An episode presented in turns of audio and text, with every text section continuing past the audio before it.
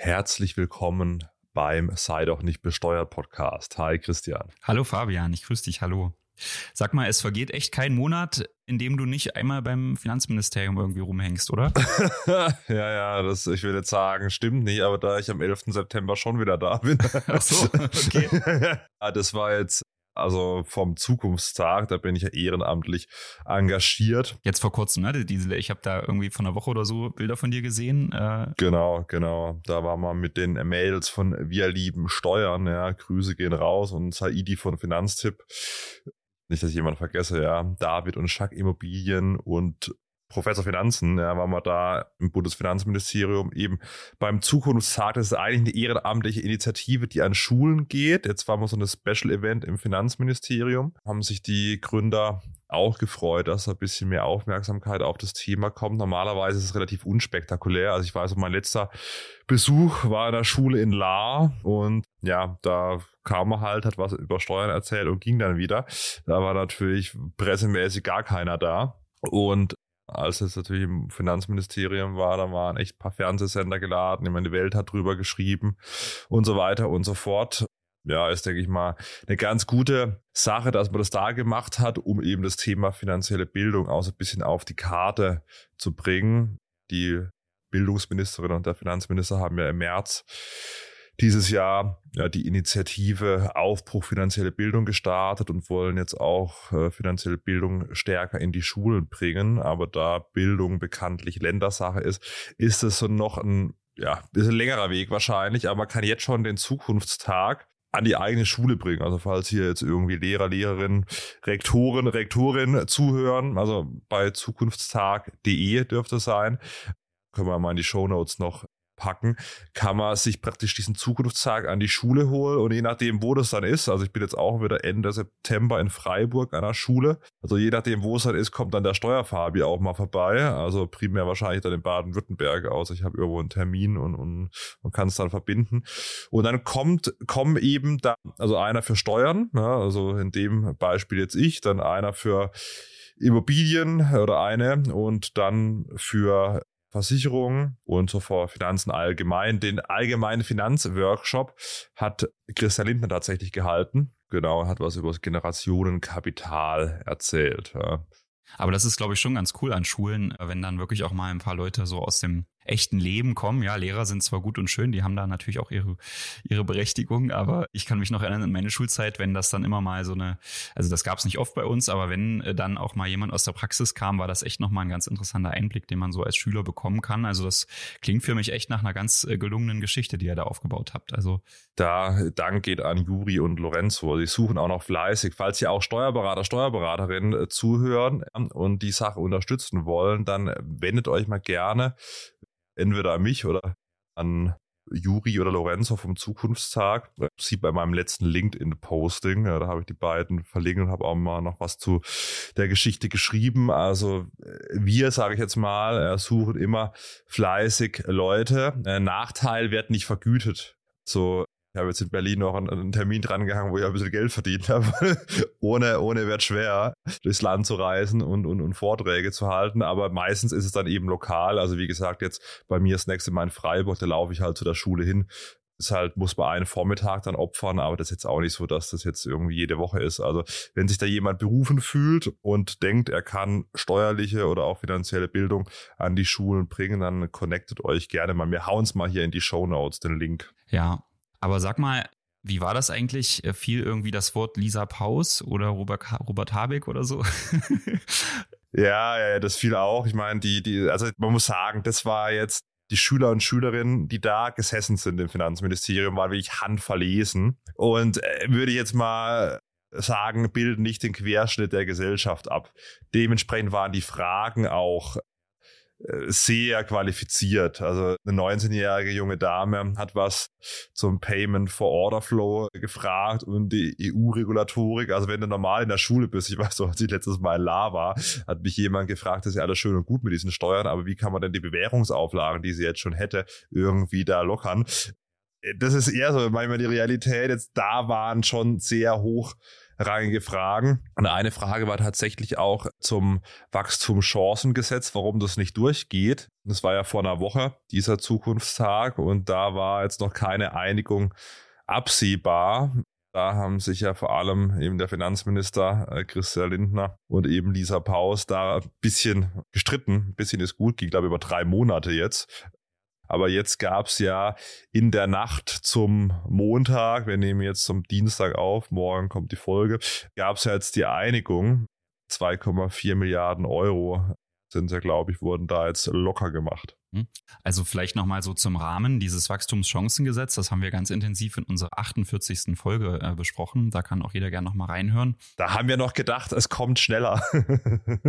Äh, da ist ja doch die, also ich meine, das ist sicherlich nicht der große Wurf für die Unternehmen jetzt, aber doch das, die eine oder andere äh, ganz gute Sache ist da dabei. Einfach ein paar Freibeträge werden nochmal angehoben, Verlustverrechnungsmöglichkeiten sind viel besser.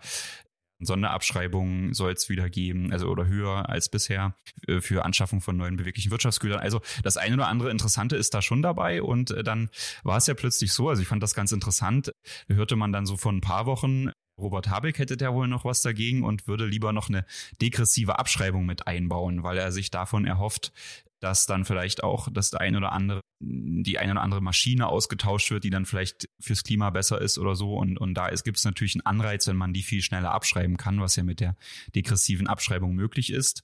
Und stattdessen sollte dann die also hat man zumindest im Handelsblatt gelesen, diese Möglichkeit zur Verlustverrechnung, die ja sehr stark äh, ausgeweitet wird. Ja, sonst bisher ist es immer so, dass man Verluste, wenn man die hat, im nächsten Jahr zwar anrechnen kann, aber nur bis zu einer bestimmten Höhe und darüber hinaus muss man es dann immer noch weiter mit nach vorne nehmen und, und das sollte eigentlich stark verbessert werden, dass man das viel schneller nutzen kann, die Verluste. Das sollte dafür wegfallen, ja. Und ja, das äh, was man jetzt zuletzt lesen kann, ist es so, dass es mit den Verlusten wohl doch drin bleibt, dass man die sehr umfangreich nutzen kann. Und von einer degressiven Abschreibung habe ich jetzt erstmal nichts weiter gelesen. Also scheint das dann doch wieder vom Tisch zu sein. Also da gab es schon mal die, die einen, den einen Diskussionsbedarf. Und dann war natürlich jetzt das große Thema Kindergrundsicherung. Da wollte ja die Familienministerin dem Gesetz nicht zustimmen, weil sie lieber noch ein bisschen mehr für die Kinder rausholen wollte. Oder beziehungsweise eigentlich ja für die Eltern von den Kindern, die eben in, in Haushalten leben, die nicht so viel Einkommen haben oder gar keins. Und sollen wir da vielleicht nochmal zwei, drei Worte zu sagen, weil vom Prinzip ist das, was da jetzt zusätzlich mitkommt mit dieser Kindergrundsicherung, ist ja vielleicht gar nicht so schlecht, oder? Wie hast du da eine Meinung zu? Ich finde es gar nicht, gar nicht so schlecht. Ja, es gibt ja vielleicht so Kindergrundsicherung. Es ist ja noch nicht final. Also es gibt jetzt kein verabschiedetes Gesetz oder so, aber es soll eben einen Grundbetrag geben, der soll sich am jetzigen äh, Kindergeld orientieren und dann noch einen einkommensabhängigen Zusatzbeitrag, den soll allerdings nicht alle bekommen, sondern eben äh, insbesondere eben sozial schwache Familien. Das ist praktisch, ja, in, im Endeffekt kann man als flapsig sagen, höheres Kindergeld gibt für eben Familien, die eben äh, von Armut betroffen sind. Das sind ja dann doch einige in Deutschland. Und da hat ja, es gab ja wirklich einen, einen, langen Streit und Christian Lindner hat immer die Auffassung vertreten, dass das Beste eben, um die Kinderarmut zu überwinden, eben die Eltern in Arbeit zu bringen ist. Und das hat nicht immer an zu Anklang gefunden bei diversen Politikern und Politikerinnen. Ja. ja, also das also ich glaube, eine große Errungenschaft ist halt auch noch, dass es dann so eine einheitliche Anlaufstelle geben wird für diese Leistung. Es ist wohl jetzt so, dass war wohl die Rede von um die 40 Prozent der Leistungen, diese, diese Kinderzuschläge und, und sowas, was man da jetzt alles bekommen kann, verschiedenste Subventionen, dass viele die gar nicht abrufen, weil sie gar nicht wissen, dass es die gibt oder erst recht nicht, wo sie die beantragen sollen.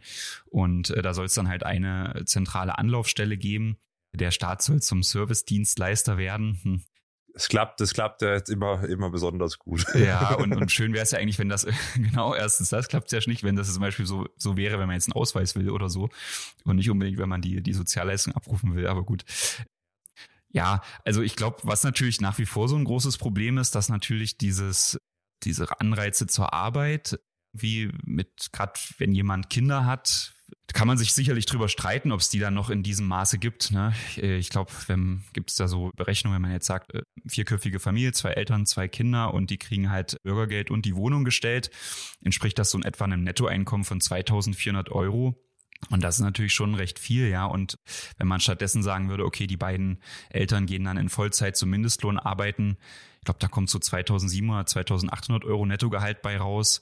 Gibt es da sicherlich auch noch Kindergeld und so. Aber am Ende geht man nur für ein paar hundert Euro mehr äh, dann arbeiten. Das ist natürlich so die Frage, was, wie ist das mit den Anreizen? Ja, und wenn man natürlich diese, diese Grundsicherung für die Kinder, die am Ende auch an die Eltern ausgezahlt wird, jetzt enorm gesteigert hätte, hätte ich mir so die Frage gestellt, okay, wo, also was, wie ist das dann wirklich mit den Anreizen? Ja, dass das, dieses Verhältnis muss natürlich immer irgendwie gewahrt bleiben, dass wenn du viel arbeiten gehst, dann natürlich auch, auch einen deutlich großen Vorteil davon hast und nicht lieber dich in die Sozialleistungen rettest, statt eben fleißig zu sein. Ja, das, das passt dann natürlich nicht. Aber mit dieser einheitlichen Anlaufstelle, das ist natürlich immer eine gute Sache, weil es ja auch albern, wenn es dann so staatliche Leistungen gibt, die man sich gar nicht abrufen kann, weil es einfach viel zu kompliziert ist. Das, das ist sicherlich keine gute Sache. Ja, dafür kommt jetzt das Wachstumschancengesetz.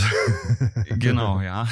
Das soll ja dann auch nochmal an Verbände und so geschickt werden, dass die Stellung zu nehmen können, aber in, in, in dieser Variante soll es ja kommen, was ja auch noch mit rein soll. Also nochmal vielleicht da unsere, auf unsere Folge 48 der Verweis, ja. Da haben wir das ja besprochen, was ich wovon ich leider nichts gelesen habe, wenn man das auch die, die Folge sich anhört. Da haben wir ja auch stark kritisiert, dass es diese, und Fabian, du hast das ja auch nochmal aufgegriffen in verschiedensten Posts, dass es diese Meldepflicht für innerstaatliche Steuergestaltung gibt. Das, das war wohl nicht. Da hätte ich mich gefreut, wenn sich da nochmal jemand für eingesetzt hätte. Ich, ich werde mich am 11. September da nochmal beim Finanzminister einsetzen. Das wird gleich die erste Frage sein. Oder die zweite Frage nach der Mehrwertsteuererhöhung zum 1.1. in der Gastronomie. Hm. Ja, also das ist, das finde, also diese Meldepflicht vielleicht da nochmal, dass es aus meiner Sicht ein wichtiges Thema ist. Es gibt ja jetzt schon eine internationale, also eine Meldepflicht für internationale Steuergestaltung, ja, wenn man irgendwo im Ausland irgendwelche Firmenkonstrukte baut und so weiter. Das ist ja grundsätzlich ein guter Gedanke, dass man sagt, okay, kann jetzt hier nicht jeder Tohuwabu machen und die Steuern verschieben, wie er will. Aber wenn man sich mal die Zahlen anschaut, ja, wie viel Meldungen da eingehen, ja, und zu was für Mehrergebnissen das dann führt, wenn es überhaupt zu was führt, dann ist es schon erschreckend. Und jetzt soll halt das, dasselbe in Grün, jetzt nicht die Partei gemeint, nochmal für nationale Steuergestaltung entstehen. Und das ist halt nur Bürokratie. Hat auch die Bundessteuerberaterkammer kritisiert. Und da kann man eigentlich schon davon ausgehen, dass es halt viel kosten wird und halt wenig bringen wird. Und wenn wir jetzt sehen, neulich hat mir, hat mir eine, eine Hebammen-GBR geschrieben. Sie haben jetzt 22 Steuerberater irgendwie kontaktiert und keiner will sie aufnehmen. Ja, ja, ja, ja. Dazu sage ich jetzt nichts. Und, und ja, das, man sieht schon, dass eben die Bürokratie eh schon groß ist. Und wenn jetzt, jetzt Steuerberater, Steuerberaterinnen noch anfangen, jetzt die nationalen Steuergestaltung noch zu melden, dann ist ja die Frage, was ist so eine nationale Steuergestaltung? Das kann ja gleich mal sein. Äh, ja, also ich habe vielleicht auch eine nationale Steuergestaltung. Ja. Weiß ich nicht, so. Ja, und hinzu kommt ja noch, dass Steuerberater sehr risikoaffin sind. Sicherlich auch aus, aus gutem Grund. Also, wenn ich da so an den einen oder anderen Kollegen denke, da macht man sich natürlich als Steuerberater schnell Sorgen, wenn es jetzt irgendwie darum geht, dass man irgendeine Pflicht hat, die man dann möglicherweise verpasst. Natürlich auch zu Recht. Ja, man will ja seinen Berufstitel verlieren und da kein, kein Risiko du meinst eingehen. Risiko, du meinst Risikoavers. Äh, Risikoavers, ja, genau. Danke nochmal für die, für die Klarstellung. Risikoaffin sind die, sind die wenigsten, genau richtig. Also, das verunsichert natürlich dann auch an allen Seiten. Ne? Dann, und gerade wie du das sagst, dass man natürlich dann vielleicht ja, Unternehmen, die wirklich auch das eine oder andere, die eine oder andere sinnvolle Konstruktion auch aus wirtschaftlichen Beweggründen gewählt haben, dass man sich dann da einfach äh, so ein bisschen sträubt, die zu beraten, weil man jetzt nicht weiß, fällt man in die Meldepflicht und so weiter und so fort. Das ist, glaube ich, das ist einfach blöd für die, für die Praxis, ja. Schauen wir mal. Also für ist, soll der Verlustvortrag wegfallen. Wachstumschancengesetz, der bleibt jetzt allerdings doch drin. Hm, ja, das ist Trade-off. ich meine, ich habe mich ganz ehrlich, als ich das gehört habe, degressive Abschreibung kommt rein und dafür fällt der Verlustvortrag weg. Da war so mein Gedanke, also jetzt für meine Mandatschaft, ja, ich betrate ja jetzt keine DAX-Konzerne, sondern eher so die, Mittel, die Mittelständler oder kleinen Unternehmen, Mittelständler. Für die ist das natürlich jetzt nicht so die, das Thema, dass sie ihre Verluste höchstens bis zu einer Million Euro ansetzen können und so. Ne? Meistens ist das dann eh, die Grenzen sind da ausreichend. Deswegen ist das jetzt für mich nicht so das Thema, wo ich, wo ich irgendwie mich freue und vom Stuhl aufstehe. Aber degressive Abschreibung, ganz ehrlich, das ist schon äh, was, wo man sich dann schon doch überlegen würde, das eine oder andere mehr zu investieren das hätte schon eine Auswirkung, gerade für, für dieses Klientel. Ne? Da würden, würde das eine und andere, andere Unternehmen schon nochmal das Portemonnaie zücken, denke ich. Ja, ja ich brauche jetzt einen neuen Firmenwagen, nachdem meiner wieder als Corona vom Harald zerstört worden ist. Vielleicht kann ich das dann auch nutzen. Ja, ja klar. Führst du ein Fahrtenbuch? Äh, nee, nee, das ist mir zu blöd. Also ich 1% Regelung. Ich habe ja Hybrid gehabt. Ja, das ist jetzt ein bisschen blöd, weil ich habe auf das Auto ein Jahr gewartet und jetzt ja, haben sie Windschutzscheiben und die Heckscheiben sind durchgeschlagen vom Hagel und das Dach, das habe ich auch noch nie erlebt, dass ein normales Autodach, also das Hagel durch ein normales Autodach kommt, was intakt war zumindest mal. Naja, aber anderes, anderes Thema, ja. Es gibt, es gibt ja auch, ja, hast, hast du das gelesen, dass jetzt auch die, die SPD so einen Mietenstopp fordert für drei mhm. Jahre? Ah, völlig bescheuert, oder? Äh, ja, ja, das ist wirklich nicht so durchdacht, weil, ja, wir wollen ja neue Wohnungen. Ja, und wenn man jetzt den Vermieter sagt, ihr dürft hier, die Mieten werden irgendwie eingefroren, trotz, ich meine, die Vermieter haben ja auch steigende Kosten, ja. Also beauftragt mal einen Handwerker. Also jetzt schon im Gegensatz zu vor Corona und wenn man in drei Jahren denkt, da ist wahrscheinlich nochmal irgendwie die Rechnung 30 Prozent höher, ja. Also und dann da einen Mietenstopp zu fordern, das führt halt dazu, dass weniger investiert wird, weniger gebaut wird und äh, aus meiner Sicht wollen wir doch mehr Wohnungen und nicht weniger Wohnungen. Also das ist wirklich äh, ja, also ich sag's mal so direkt offen, ein bisschen dummer Vorschlag. Ja. ja, ja, genau. Ich meine, das musst du dir ja auch mal überlegen, wenn du jetzt ein Haus baust, wenn du da, ich, ja, ich bin jetzt da kein Super-Experte, aber wenn ich so mit den Unternehmen spreche, die aus dem Bereich sind, da bist du ja schon irgendwie, also da musst du dich ja schon richtig anstrengen, um irgendein Haus bauen zu können, was jetzt so 3000 Euro pro Quadratmeter kostet. Ne? Und dann hast du noch entsprechende Grundstückspreise, jetzt höhere Zinsen. Und wenn du das jetzt baust und dann vermieten willst, damit sich das irgendwie rechnet, brauchst du ja eigentlich ja, Mieten von mehr als 12, 12 14, 14, 15 Euro pro Quadratmeter, dass du da irgendwie eine sinnvolle Investition bei hast, äh, die da rauskommt, ja. Und genauso ist es aber auch, wenn man äh, Wohnungen saniert, das ist ja dann genauso teuer geworden. Und das macht dann halt einfach keiner mehr, wenn du nicht die Chance hast, das irgendwo dann auch zu refinanzieren durch zum Beispiel Mieten und, und, und steigende Mieten, ja. Und, und letztendlich, ja, gut, wenn wir jetzt nicht an unsere letzte Folge anknüpfen, äh, da war das Thema ja aber auch mit dem verfallenen Wohnraum und so, was man in Ostdeutschland kannte. Das hatte natürlich genau äh, den Hintergrund, dass man, äh, dass es da eben auch so eine Restriktion gab, dass es sich überhaupt nicht gelohnt hat, äh, Wohnraum in Stand zu halten. Und das ja, in die Richtung würde es ja dann hier auch gehen. Ich meine, andererseits verstehe ich auch, dass irgendwie so steigende Mieten irgendwie ein Problem sind. Aber am Ende ist es ja auch so, dass, also das kann man ja wohl auch in Statistiken lesen, dass ganz viele Leute eben die dann vielleicht mittlerweile alleinstehend sind oder so, eben immer noch in ihren großen 150 Quadratmeter Wohnungen sind und es eigentlich so eine, so, ein, so, eine Dynamik an dem Mietmarkt auch braucht, ja, dass die eben vierköpfige Familie in die große Wohnung kann und die alleinstehende Person eben, weil die Mieten steigen und sie sich das alleine dann vielleicht nicht mehr leisten kann, gezwungen wäre umzuziehen. Also das wäre ja eigentlich ein, ein sinnvoller Marktmechanismus, der sich da, der da, glaube ich, zu viel Verbesserungen an allen Fronten führen würde. Aber jetzt lenken wir schon wieder von den Steuern ab. Aber es gibt ja einen, einen Vorschlag, ne, um die also kommt auch aus dem Bauministerium, um dann den Wohnungsbau anzukurbeln, soll ja vielleicht auch nochmal eine weitere Abschreibungsmöglichkeit für Immobilien eingeführt werden, sodass sich dann für die Immobilieninvestoren das noch mehr lohnt, weil man natürlich aus dem den Kaufpreis für das Gebäude dann einen relativ hohen Steuervorteil erzielen kann und dann durch diese Steuerersparnis das Ganze wieder sich rentabler darstellt. Ja, also das ist ein guter Vorschlag. Das haben wir ja gerade bei der SPD gesagt, schon ein schlechter Vorschlag. Jetzt kommt bei der SPD ein guter Vorschlag. Vorschlag von der Bauministerin sieht vor, dass in den ersten vier Jahren sieben Prozent abgeschrieben werden können beim Wohnungsneubau, wenn man es vermietet, und dann in den Folgejahren, also in den vier Folgejahren dann fünf Prozent und dann die restlichen 26 Jahre sind es dann, glaube ich, äh, zwei Prozent. Das ist ein guter Vorschlag. Das gibt es ja jetzt schon so teilweise, allerdings nur eben, wenn man sehr hohe energetische Standards einhält, dann gibt es auch so eine Abschreibung. 7b im Einkommensteuergesetz jetzt. Ne? Genau, ne? beim, beim Mietwohnungsneubau. Aber das ist, ja. Ich, ich erlebe das in der Praxis, dass das eigentlich keiner machen, also nutzt. Das, weil erstens, äh, naja, du musst halt so ein Energieeffizienzhaus 40 haben, was wohl äh, von den Anforderungen sehr hoch ist und dadurch hohe Baukosten hat. Und dann brauchst du auch so ein, ja, so ein Energiekonzept oder einen Energieberater auch wieder. Ne? Also dann gibt's auch Grenzen höchstens, also es kommt dann so ein bisschen aufs Jahr an, ne? je nachdem, in welchem Jahr man das baut, sind die Grenzen pro Quadratmeter von 3000 Euro Baukosten bis zu 4800. Ich glaube, die 4800 kann man noch schaffen, aber die 3000 sind, glaube ich, schon hier und da knapp. Ähm, also ich habe zumindest immer wieder das Feedback bekommen, dass das ja nicht so richtig sexy ist, diese Vorschrift.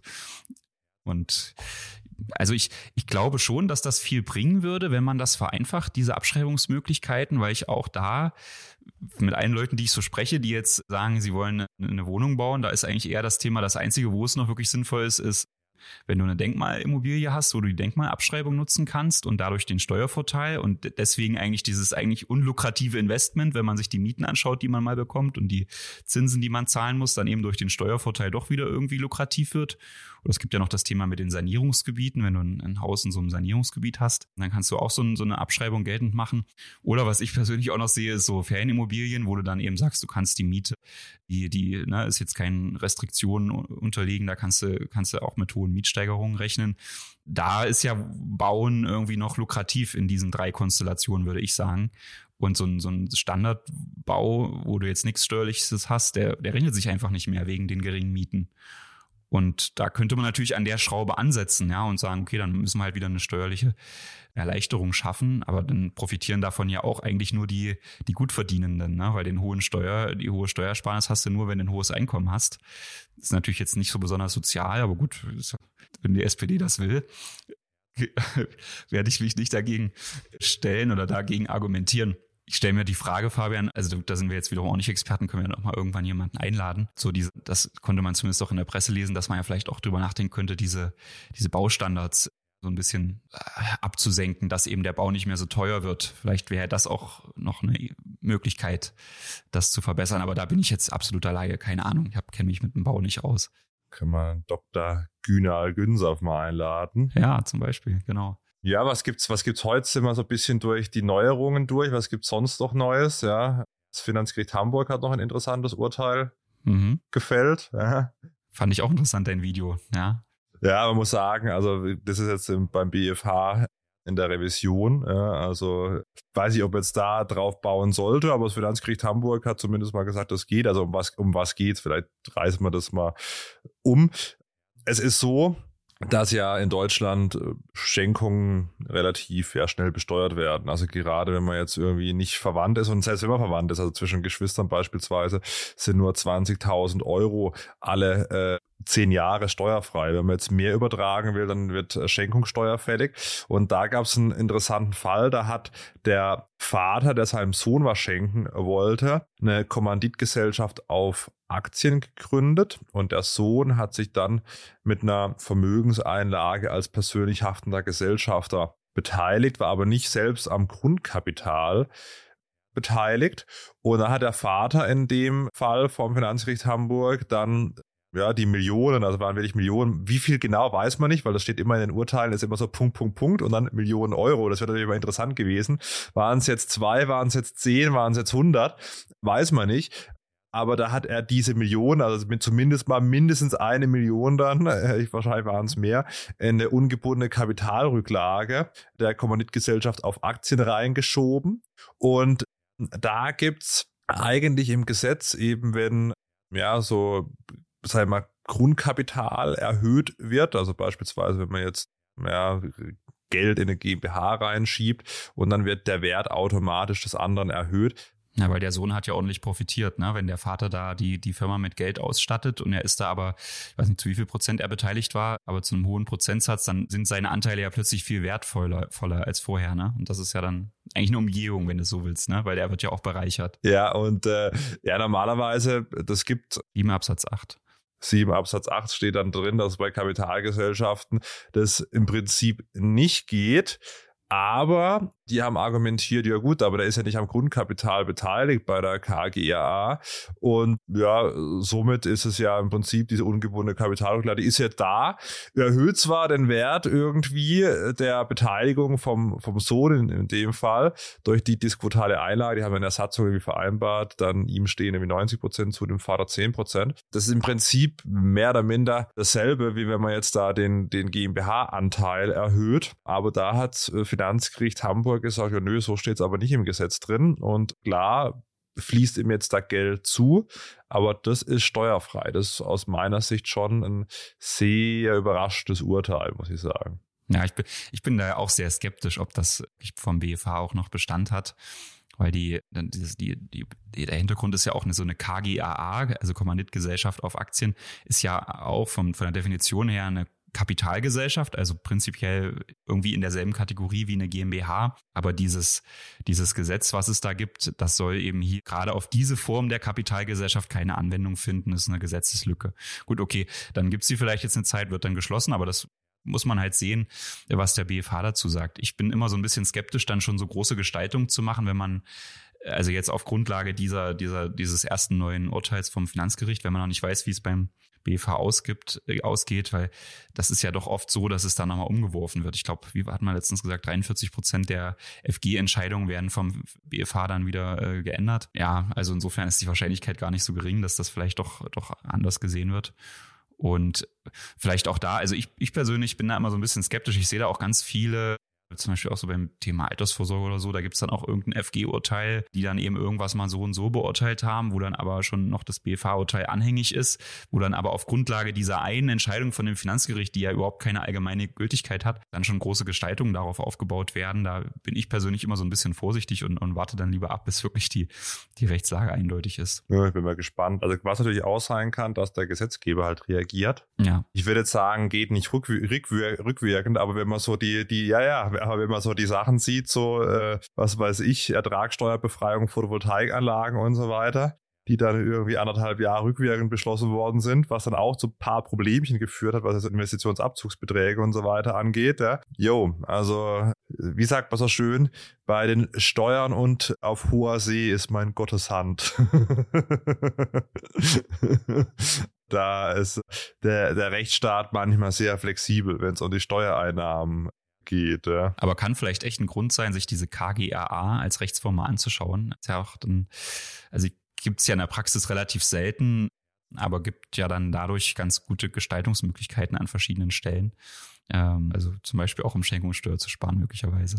Aber auch gesellschaftsrechtlich ist das ja ganz interessant. Ähm, Fabian, wollen wir mal noch kurz was zu unserer letzten Folge sagen, weil ich war ein bisschen überrascht. Wir hatten ja den Dr. Dr. Rainer Ziedelmann zu Gast und wir haben, glaube ich, so viel Feedback bekommen wie noch nie zu Folgen.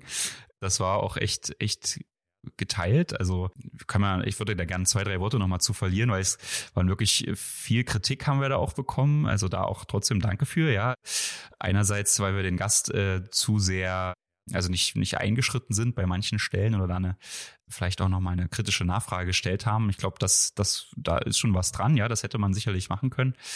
Und andererseits gab es aber auch ganz viel Kritik, ganz viel Positives, die gesagt haben, genau richtig, was er gesagt hat, alles stimmt 100 Prozent, endlich gibt's mal hier so einen Gast. Also das, das zeigt halt so das Thema ja Kapitalismus, aber auch Energiewende. Das war, das da bezog sich auch viel Kritik zu Atomausstieg und so. Das ist dann da ist man super schnell emotional. Habe ich das war also für mich, ich persönlich bin da nicht emotional. Ich, ich wäre natürlich, ich, ich finde es rational eigentlich die Atomkraftwerke länger laufen zu lassen, aber kann es auch verstehen, wenn man jetzt da dagegen ist und, und muss mich da jetzt nicht hochschaukeln. Aber äh, offensichtlich ist das Thema Atomkraft wirklich bei vielen dann so ein, so ein ganz sensibler Punkt. Auch interessant.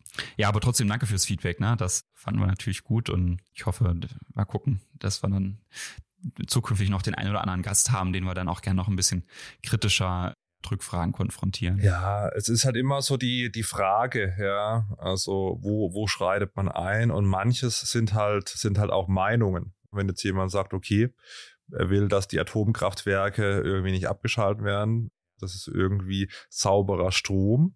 so, ja, da kann man natürlich dagegen sein. Es gibt natürlich viele Argumente dagegen, aber es gibt natürlich auch Argumente dafür. Und man muss, glaube ich, auch immer so ein bisschen einordnen. Das ist ja die Meinung der Person auch. Ja? Also ich glaube nicht, dass Herr Dr. Dr. Zittelmann aus seiner eigenen Meinung ein Hehl gemacht hat. Und da kann man auch anderer Meinung sein. So, also von dem her, ich bin immer halt immer der Freund, die Leute auch mal ausreden zu lassen. Ich habe es jetzt gedacht beim, beim ZDF-Sommerinterview, was ich angeguckt habe mit dem Bundesfinanzminister. Das war auch in den, in den YouTube-Kommentaren, auch zu Recht aus meiner Sicht.